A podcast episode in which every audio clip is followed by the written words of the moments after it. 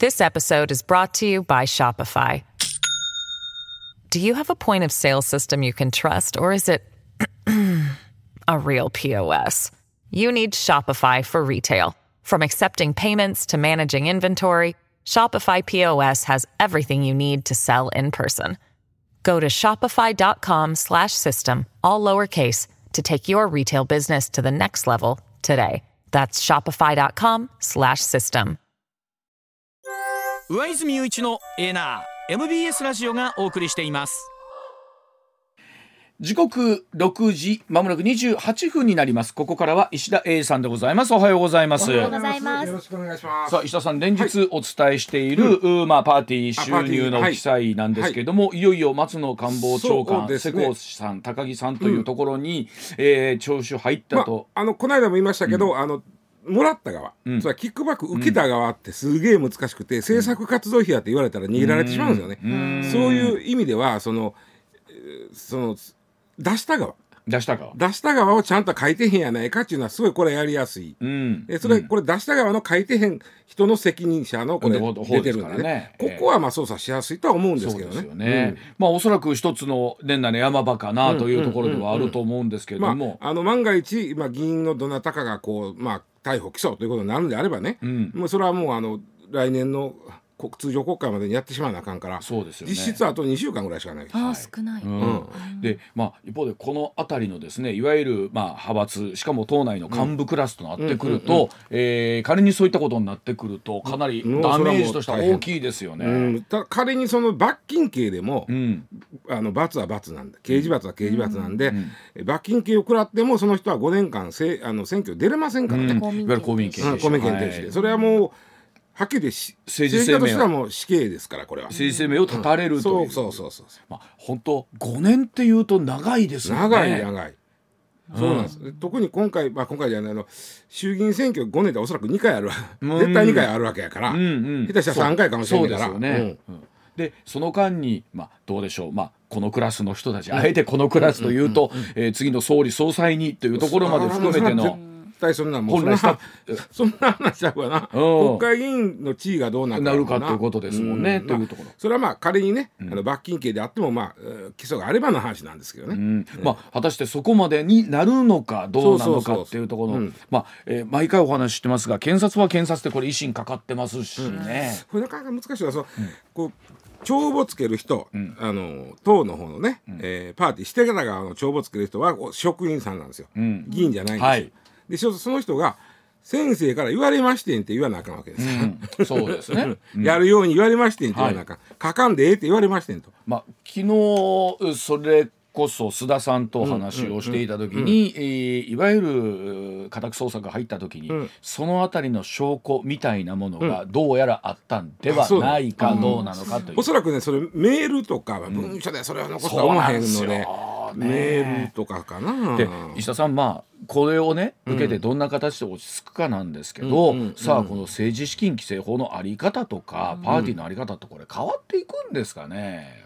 変わらうん政治資金規正法のあり方。この間も言ったように、政治資金規正法の歴史っていうのは抜け穴の歴史なんでね、うん。えーなんか穴埋めてもまた次のそうでしょ穴開くんだけなんですよこれ。自分らの栄養に何らかの抜け穴はもうもう言葉悪いけど、僕いつも言ってるのが、これ泥棒が法律を作ってるもんなんで、なん。ぼでもできる。言葉を選びますが、あ選びますがあえて選びますが。あえて言うと泥棒があのもううちのおばあちゃんの言い方借りると泥棒が巡査やってるもんやるけど。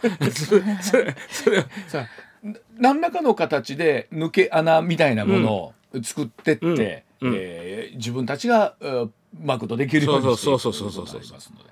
だから本当思うのは例えば議員の定数のあり方とかね、こんなものにしても自助努力の一方で、第三者みたいな機関みたいなのがしっかりこの何か僕だからもうあの企業団体献金も実質続いてるわけやし、さらにそこにパーティーというもう一つ稼ぎ口作ってんねんから、もう僕政党助成金は絶対いらんと思うよ。あの250円。250円。あのあれはもうやめようや。それこそ、それは言う権利はね僕らの税金やからそうですね。うん。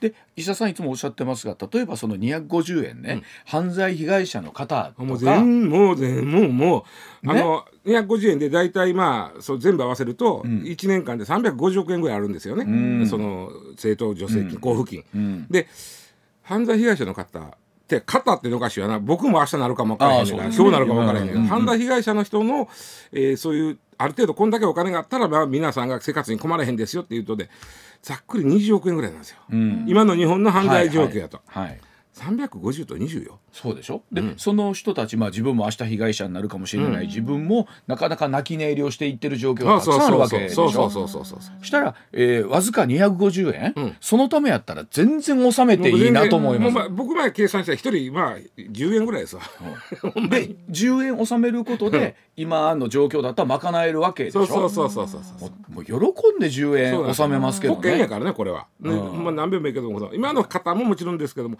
明日は我が身やからねこれ。ね、こんなもん、まあ本当に金とは税金とは何ぞやというのをまたこれまた考えるタイミングでありますが、さあでは石田さんには今日はこの話題から聞いてまいりましょう、マフィンで体調不良製造販売者の行政処分は見送りというニュースでございます11月のお話でした東京都内のイベント会場で販売されていたマフィンを食べた複数のお客さんが腹痛や嘔吐の症状を訴えた問題で製造販売した菓子店を所管する東京都の目黒区の保健所店に対する営業停止などの行政処分を見送ったことが今月18日に分かりました。え区の保健所によりますとマフィンから食中毒の原因となる細菌が検出されず体調不良がマフィンによるものと判断できなかったということなんですがではなぜ処分は見送りになったのか、えーこの食品衛生法の規定とともに石田さんに深掘りしてもらいます。あのーこれよ考えたらこれ、あの糸引きマフィンとか納豆みたいになってるからそそのなんか気持ち悪さがあって確かに。で体ちょっと具合悪なった人が7人ぐらいいてはる、まあ、10人ぐらいか、いてはるんですけど10人とも症状軽かってもう別にそのすぐ回復してはるんですよね。そういう意味ではそんなものすごい深刻な食中毒事件じゃないわけですよ。命を失ったそうそうそう入院も別にしてへんし、ん。あ気持ち悪いみたいな感じになって、で、そうやねんけどこれものすごい叩かれたよね。うん叩かれましたね,、まあね。ネットがその画像でいっぱいでした、ものすごい特にネットでこんな叩くのっていうぐらい叩いたでしょ。うん。でそれはまた後で言うけどこれ叩きやすい話やったんですよね。ネットの人間あのや人ってその正義の鉄槌というか、ん。もう叩きたくてしょうがないわけですよ。ん。何かあったら叩きたい。でその、いい材料やったわけですよこれ。だからみんな叩かれたのこの人方、うん。でそれが最後結局その食中毒の原因菌は見つかれへんだということでだからこれはなんか体調不良した起こした人おるけど、ん。うーん食中毒の原因菌が出てけへんねんから行政処分はないよという話なんですけども、そこでまた叩いてた人が「ほらおかしいやないか」ってこうなんかこう、うん。やってるのが今なんですよ。うんうん。でこれねあの今言いましたそのもともとその食品衛生法っていうのはその病原病原微生物まあ、要は食中毒菌やな、ん。にが汚染された食品を販売したら例えば営業停止とかできるんだけども、病原微生物が見つかれへんだわけや。いや今回そのママフィンが、えー、3,000個うん作られてて、うん。売られてて、はい。で、えー結構なんか特貫講師で作ったみたいなのがあったんですよね。イベントも。人がねあの小さいお店で一人の人が、まあ、特化工事で作って、でそれはまあ別にそれはいいんですけど、その保管がね売るまでの保管状態に問題あったんちゃうかとかあって、まあそれはまあなんていうかなまあ責められてしかるべきなんだし実はこの店主の方も非常にそこは謝罪してはるんですよ。うん。うん。で原因が見つかれへんだ以上これ法律上処分しようがないということなんですが、あのーマフィンが古くなってるということはその食中毒の菌ではないけども、一般の細菌が増殖してた可能性はあるわけ、うんうんそれ食べてちょっと体調悪くなったということはあります、うんうんでもそれはあくまでも食中毒菌じゃないんでさっき言ったように病原微生物じゃないのでうんうんうん。処分できないという理屈なんですうんうんうんうんで、まあ、あとはその、まあ、あるあの管理栄養士のさんの方が言ってはったけど、ん。あその変な匂いするもん食べてもたと、あ食べてもたという心理的気持ち悪さ。あそれもありますね。あのこれ僕らでもあります、うん。なんかうわ賞味期限のもん切れたもん食べてしもた、うんうん。なんかあれそうそう。そう言われたらちょっと。そうそう。でしかもそのこれがニュースになった時に私もあのマフィン食べてちょっとなんか変な匂いしたねと、うん。思ったらほんまに気持ち悪くなってくる。ありますあります。はいそれこそ嘔吐しちゃうとか気持ち悪くなって。まあ、そういうことなんちゃうかみたいなこともありのね、ただあの厚生労働省は一般細菌まではひょっとしたら増えてたかもしれんと、うん。だって最近のゼロなんてありえへんわけやから、まあね。で増えてて、えー気持ち悪くなって。ただねこれ厚生労働省もね、あのこのえー問題が発覚した時にこの、えー立ち入り検査した時にね、えーあ立ち入り検査したら弁か。その時にそうこれがどれぐらい危ないやばい話かっていうとクラス1というね一番重たいうん。もんに想像するとやっちゃった。やっちゃったとかやったんですね、うん。でクラス1っていうのはボトルネス菌とかフグの毒とか、相当もうそれこそ死に至る、はい、猛烈毒キノコとかを食べたとか、それと同等クラスやって、まあ、いう判定やったんです、それがまたね,、あのねネットの人の油を火に油を注いだわけですよ。うんうん。でそそれは結果がこうやからしょぼなっていってしょぼなったというかその、まあこれ、もう行政処分ないですよとなったから、ね叩いてたネット民が「なんやおかしいやんけ」っていうふうになってて。これ例えばお客さんの方ね実際食べてお腹痛かったとか、うん。うん。うん。えーちょっと戻しました、病院行きましたとか言った人はどうなるんですか？どうなるそれはあのなんていうか損害賠償はあると思うんですよ。うん。あのただまあこれ全員軽症やってみんな回復してるんで、うんうん。そこもそんなにその入院したとかではないどっちか言うとそのごめんなさいという慰謝料的なもんと、うん。僕分からへんねんけど大抵こういうご商売する人って、えーほそ損害保険入ってありません？ああそういうことが、うんうん、だからその損害保険会社が「いやこれやったらこの程度と程度ぐらいさ、お見舞いぐらいのもんですよ」みたいなうんうん話はなるかもしれんけど、うんそんなにそのお大きな金額でまああのはいいろんなイベントありますよね。例えばそのうフードフェスみたいなうんうん。ものとか、うんとかのもあれば、うん。えーそのイベントに付随してついてくる出店みたいなのもあればだったりしますんで。あとねこの僕見てて思うのがこのえーまあ言ったらものすごいこう叩きたい人がいっぱいいるわけですよ。今世の中で、ネットに叩きたい人がいっぱいいる中で、この販売業者のこれ女性やったかな、あの方が一番やったらあかんことやっちゃったんですね。うん。というのは、まあ、分かるんですよ、もうこのネットでわーっと叩かれたもんやから、殺害予告まで来てしまったわけです。うん。で怖なって、そのここに連絡してくださいみたいなその SNS にこう書いてたんを、ん。SNS を全部アカウント消しちゃったんですよ、自分の。うん。うん。でこれアカウントを消すっていうのは赤消しって言うんですけど、ん。赤消しっていうのはそのネットで叩いてる人にとっては、ん一番叩きやすい材料なんです、うん。赤消しをしたやつはどこでも叩いてっていう、まあそそれだけもう、うん、アカウントを消して逃げやがったと。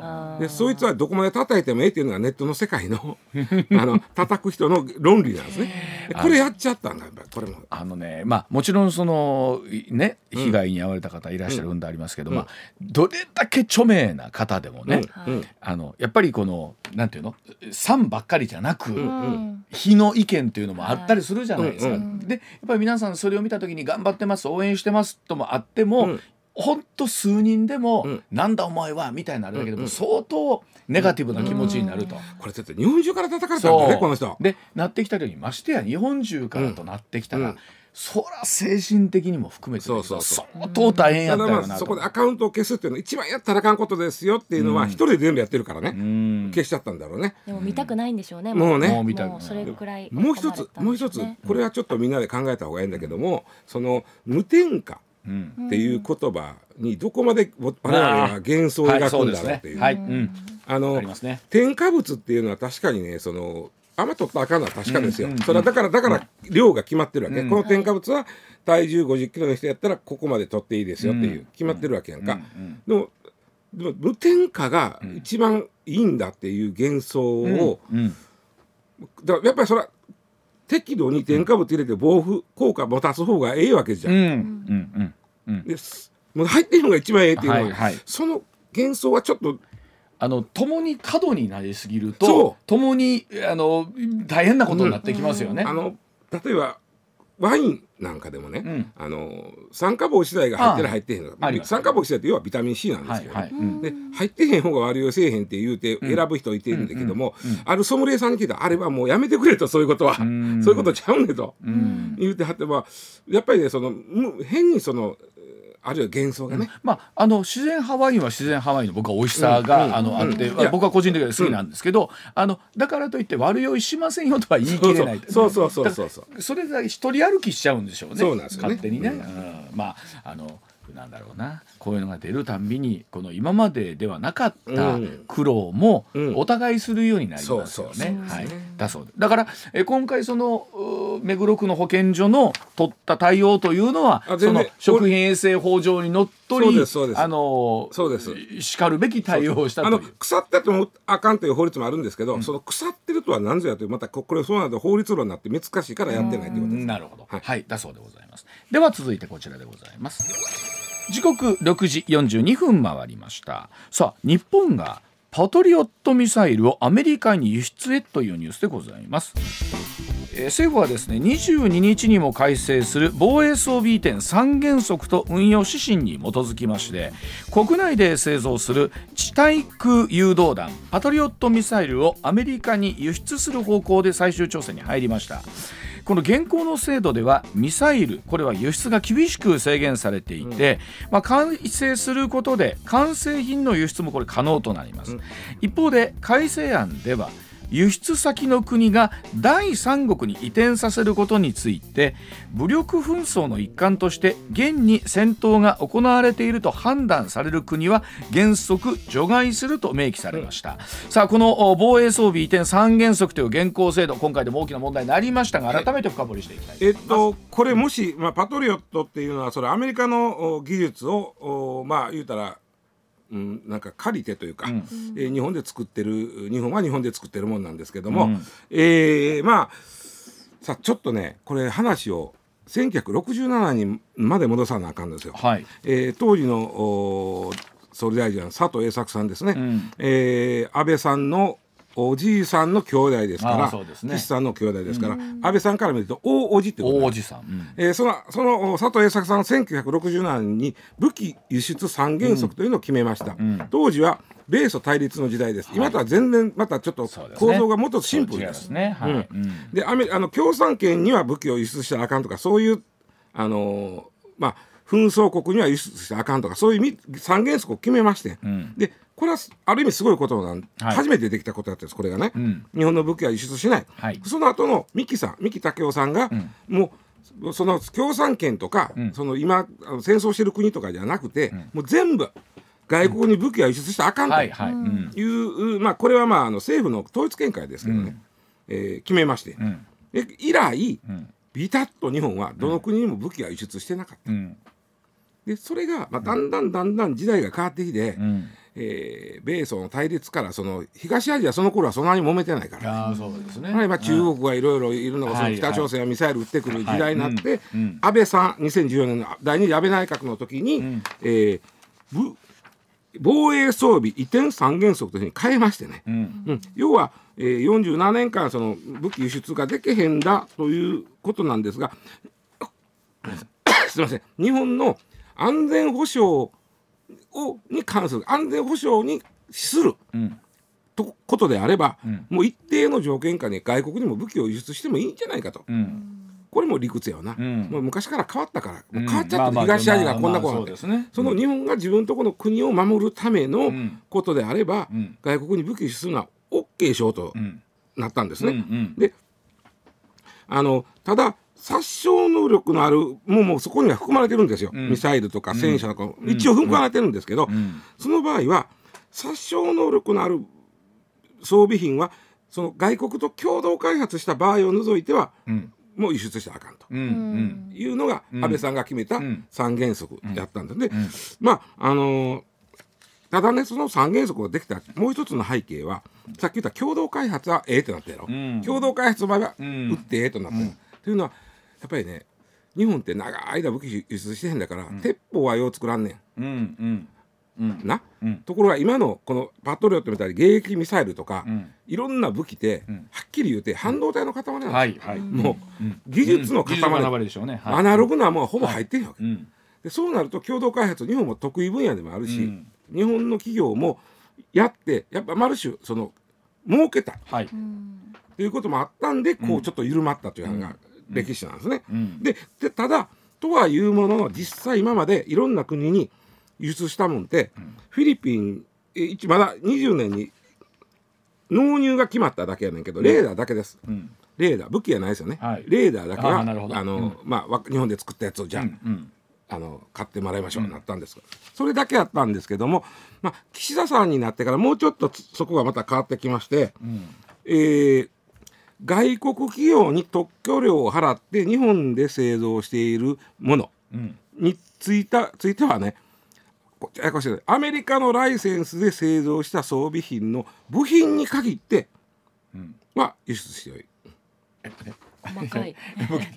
アメリカでだからアメリこれもこれパトリオットで言おうか、はい。パトリオットで言うとアメリカのあの特許とかいっぱい入ってるわけ。入ってます。でそれの許可を得て日本で作ります、はいはい。で作ってるミサイルうん。の部品は、うんあのアメリカとかアメリカ This episode is brought to you by Shopify.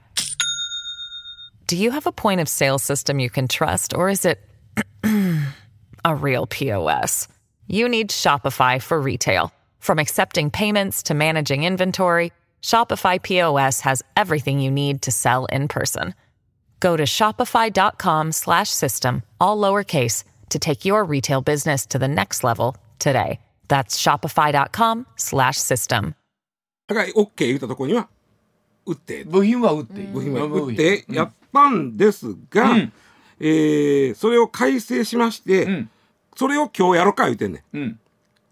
今まで部品は売ってやったけども、はいはい。うん。今日の改正分かりやすく言うと完成品も売完って成品を売ってはいはい。に変えようかと。はいでこれもあのさっきからずっと聞いてて分かると思うんですけど、どこにも法律じゃないです単純に政府の見解とかそうですね。あの閣議決定とかでやってずーっと岸さんからやってきたことだ、はい。うん。あじゃあ佐藤さんからやってきたことなんですね、うんうん。だからこれまたそういう話し合いで、うん。もう部品言ってたけど、ん。完成品も売っていいようにしませんかと、はいはい。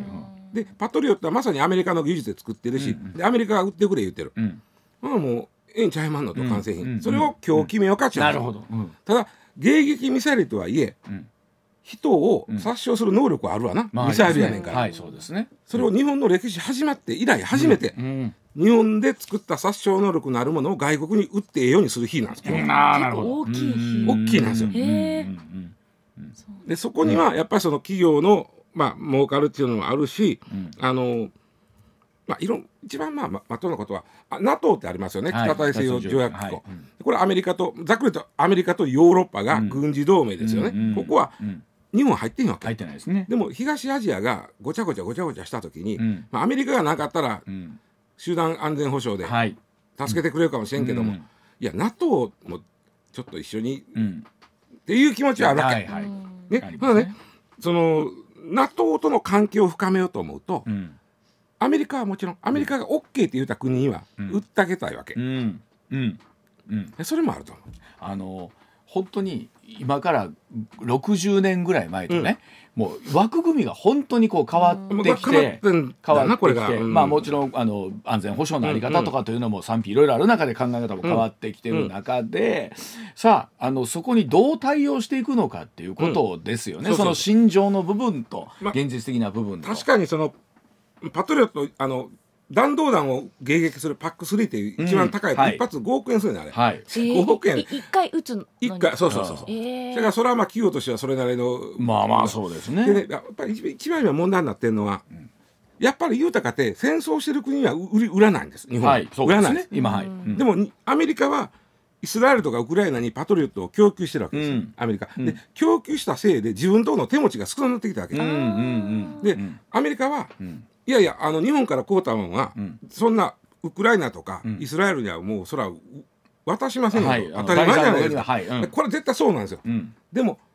自分とこの品物をこっちへ移移したから、減ったから買うっていうのやったら、これところてんで言うとですね、同じところてんなわけところうんうんうん。あのまあこれだ今度はこれに関しては色ついてるって色はついてるんでしょうけどもね、色これだから初めて日本があの武器を完成品を外国に売るしかもそれがミサイルというはいものにやった時に、はい。いやいやアメリカはそのその当事国には売りません言ってるけど、うんうんうん。そうやろうけどところてんになってるでというのはちょっと気になる、まあそうですね。ではあのお知らせ挟んでなんですが、ではまあ実際そうすることによって今後日本にはまあメリットもあれば考えなければならない点というのも出てくると思います。世界情勢どう変わっていくのかお知らせの後深掘りしてまいります。上泉雄一のエーナー MBS ラジオがお送りしています。さあ今朝はですね、その日本のパトリオットミサイルがアメリカに輸出へというところなんですが、ね。うん。はい。では続いてこちらでございます。さあそのミサイル輸出で日本にもたさもたらされるメリットはあるんでしょうか、さあその日本がアメリカへパトリオットミサイル輸出する方向で進んでいるという中で、まあ、直接的に人の殺傷や物の破壊を目的とする武器の完成品輸出するのはこれが初めてということになりますけれどもさあ日本へもたらされるメリットはあるんでしょうか、あのまあ、うん。今日はあのおそらく完成品、えーミサイルの完成品を、まあ、アメリカに撃っていいよというふうになるんですけども、これが第一弾です。ん。で年明けにもう一つ踏み込んだ第二弾があるんですけども、これはあの、えーどうやってかな。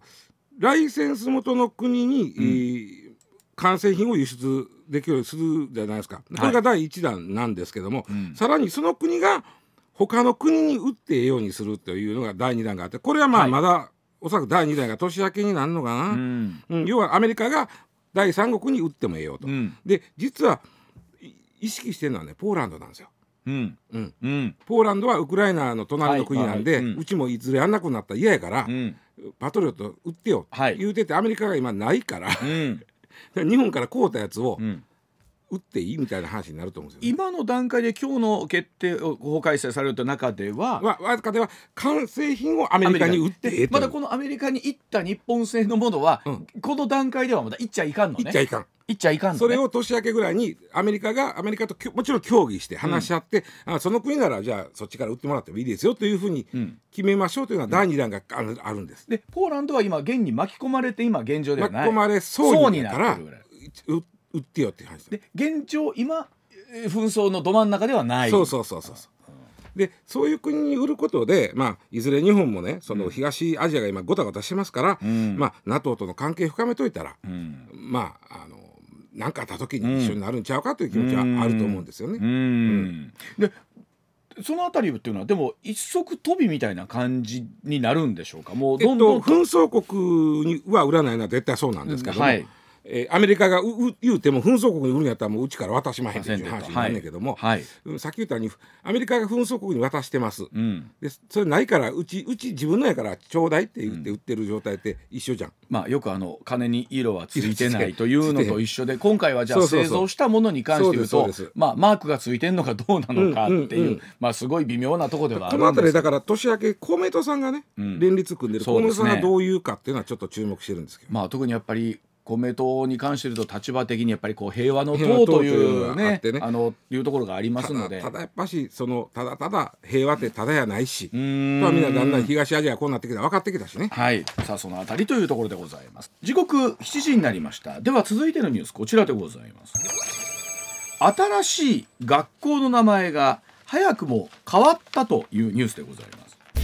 え鳥取県は倉吉のお話です統合されて今年の4月新たに開校した小学校の校名が来年の4月早くも変更されることになりました。えー倉吉にあります聖徳小学校というところは聖徳小学校と灘手小学校が統合して誕生したそうなんですが、でその学校名をめぐっては紆余曲折ありまして事前アンケートではうつぶき小学校というのが150件だったのに対して、わずか1件だった市政小学校というのが市議会で可決されたと。で住民の直接請求でこの市政小学校が白紙となって、代わりに今回の聖徳小学校となって開校したということなんですが、将来もう一つの小学校との統合も計画されてるということなので,、です。教育委員会が保護者の皆さんにさらにアンケートを行って票数が最も多かったうつぶき小学校をうん。新たな校名とするということが分かったということなんですね。ううつぶきで打席の打にあのふ服すいたのす服あ吹いて吹いても吹いても吹いてもなはい。あのうつぶきって言うんですけど、鼻からこれにしときゃ何の問題もなかったのになんでか紆余曲折したんですねこの学校の小学校の名前。そうですね。というのはこの小学校さっき上ちゃん言ってくれた、うん。聖徳という小学校と、うん。えー灘手という小学校2つの小学校が統合する。じゃあ名前どうしましょうか？という時にまず去年の4月に市民から自由筆記で公募したんですよ。うん、自由筆記。つまり、うん。うんえー選択肢があるんじゃなくて、なるほど、うん、なるほど。あのー好きに書いてください。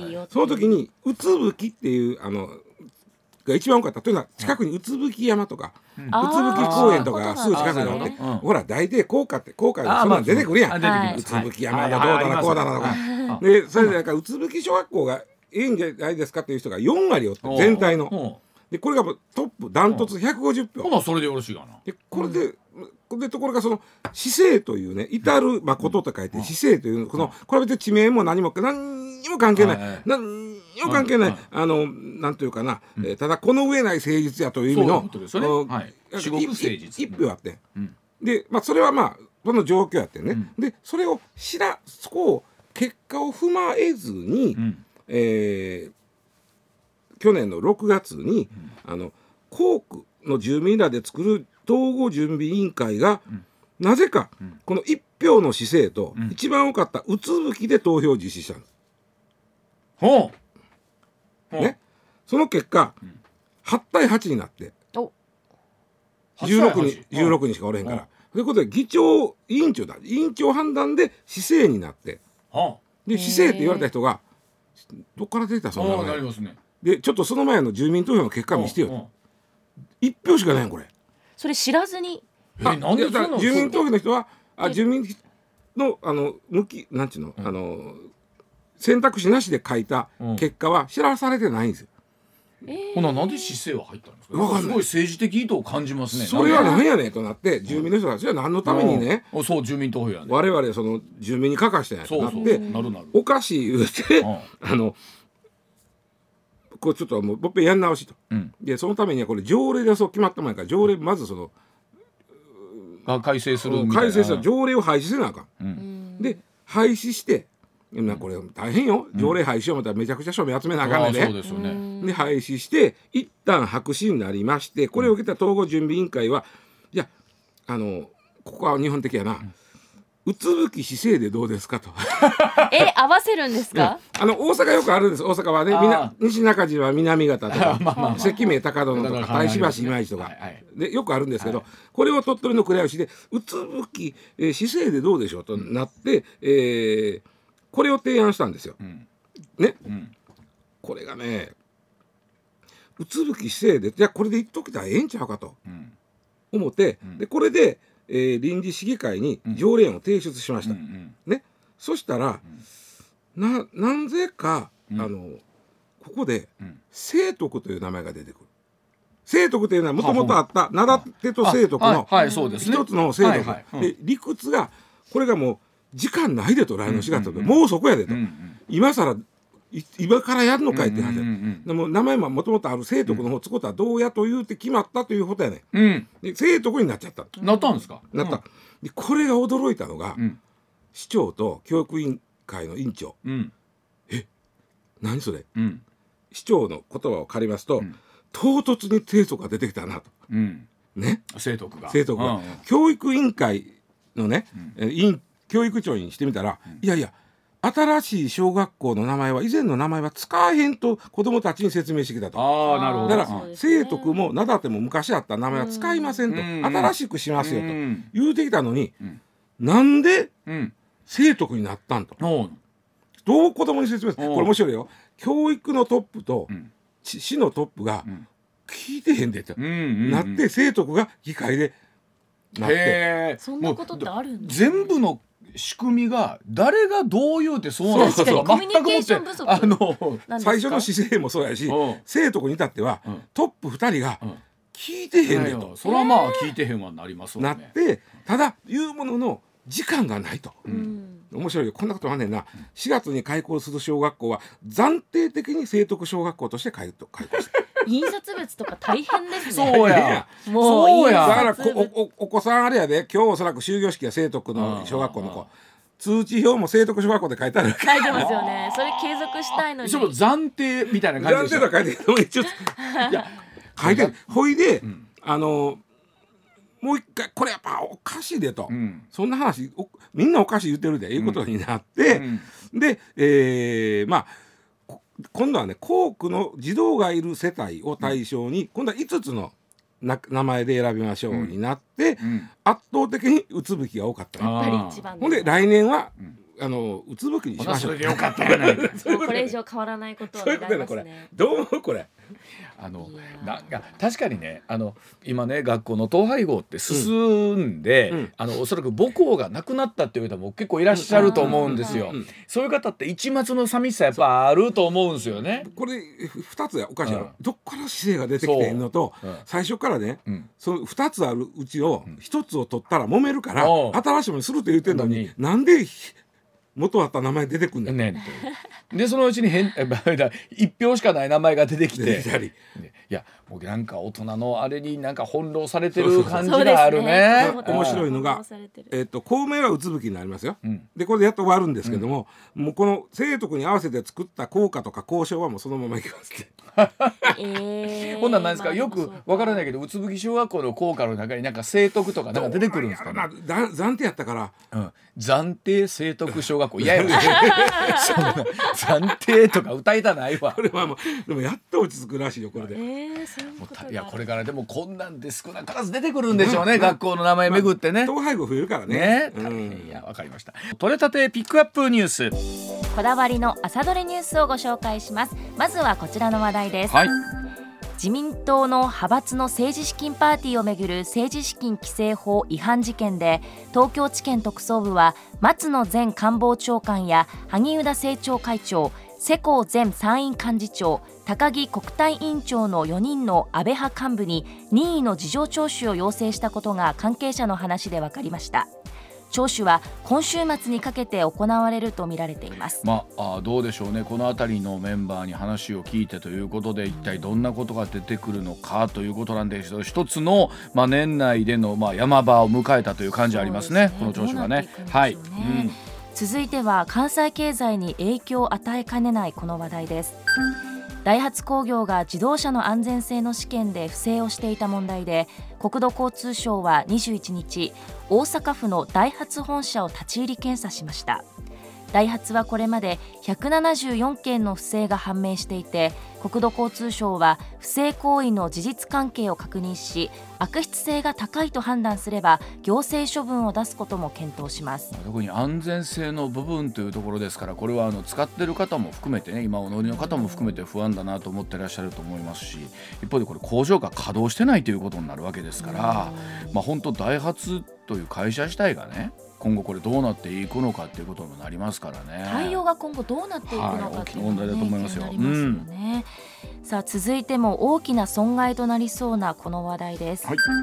石油元売り最大手のエネオスホールディングスは CM を当面の間取りやめる方針であることが分かりました、はい、CM 自粛は斉藤前社長が酒によって女性に抱きついた不適切行為で解任されたことによるものだということです、エネオスは CM の取りやめに伴って生じる損害があれば斉藤氏に賠償を求めることも検討するということです。これまあ先ほどのダイハツのニュースもなんですけどもね、まあ、現場現場であの最前線で働いてる皆さんって一番こういったところと向き合わないといけないケースってありますよね、電話の対応とかも含めてそうですし営業先もそうですし、はい。い、やーっていうところを含めたら本当にもう大変なことだなと思いますね、経営者の方ってやっぱりそれだけやっぱり責任あるということですよね。うん続いてです。終戦はいつになるのかこちらの話題です。イスラエル軍が侵攻するパレスチナ自治区ガザ地区の情報当局はイスラエル軍とイスラム主義組織ハマスによる戦闘が始まった10月7日以降のガザでの死者数が2万人に達したと発表しました。そのうちの4割にあたる8000人が子供だということです。空爆はガザ南部に拠ガザ南部に重点が移り民間人の犠牲拡大に歯止めがかからない状態です、うんまあ、なんとか、えー国際的にもですねこの争いというものがどっかで止まらないものかと思いと全く同じだと思いますし、本当にこのお子さんという方のねこういう民間特に子どもの犠牲者っていうのを聞いてると本当にもうただただもう胸が痛いというお話ですよね。弱い人が犠牲になるっていうのはね、うんはい。辛いですよね、うん。続いてです。全国的に寒さが続くこの話題です気象庁などによりますと北日本から西日本は日本海側を中心に23日にかけて冬型の気圧配置が強まり大雪となる見込みです。気象庁は積雪や路面の凍結による交通障害に注意を呼びかけています。特に北陸地方では警報級の大雪となる恐れがあり気象庁は富山県に顕著な大雪に関する気象情報を発表して警戒を呼びかけています。まあ、本当この冬一番の寒波がやってきてるんですけどもね、この後また週間予報をずっと見ていくと年末にかけてはですね最高気温が13度とか大阪でも戻るん14ですね。度っていう、あの本当寒いんですけど、ん。なんか一日一日の気温の上がり下がりっていうのはなんかね。ついこの間まで20度ぐらいの時もありましたしね。ですよ。ですからまあ本当あの一方でねこの雪っていうのは我々慣れてないもんですから、はいそね。のあたり引き続きご注意いただきたいと思います。続いては連覇への期待がかかるこの話題です。プロ野球阪神の青柳晃洋選手が21日球団事務所で契約交渉に臨みはい。3000万円ダウンの2億1000万円でサインしました。はい阪神はこれで来季の支配下選手とすべて契約を公開し、うん。1億円プレーヤーが球団史上最多タイの10人となる歴史的な公開となりました、まあ、38年ぶりの日本一ですから、こはい。のいわゆる弾頭公開というのはこれ当然なんですけど、うん。トータルで、えー、8億3000万円ほど推定でトータルの年俸が上がったということなんです景気がいいですね、一方で球団はそれだけ分、まあね、収入もあったということですから、はいあとは今度は来シーズンこの金額をベースにどれぐらいまたね、あが頑張っていけるのかというところになりますね。はい、楽しみうです、ん。続いて最後です。無償化をめぐるこちらの話題です。大阪府は21日2024年度の導入に向けて準備を進める府民対象の高校授業料無償化をめぐり近郊の近畿ね。ごめんなさい、うん。近隣の近畿5府県の私立高校に実施していた3回校調査の結果を発表しました。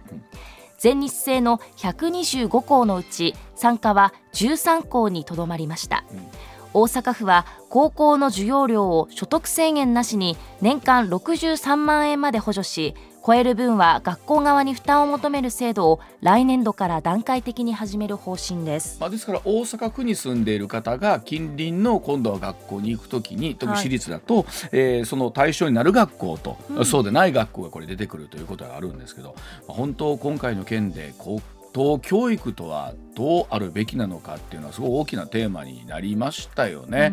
まあ、大阪府が先陣切ってこういう形になって、まあ、前原さん前原さんで、えーこう教育無償化をね、えーという党を立ち上げてというところでありますので本当教育とは何ぞやというのというところでございます。ではお知らせ挟んで石田さんの登場でございます。MBS ラジオ上泉雄一のエーナーでは皆さんからのメッセージを募集中です。ニュースについてのご意見暮らしの中で感じたことなど送ってください。メールは uwa.mbs1179.com X はハッシュタグエーナーをつけてポストしてください。上泉雄一のエーナー。MBS ラジオがお送りしています。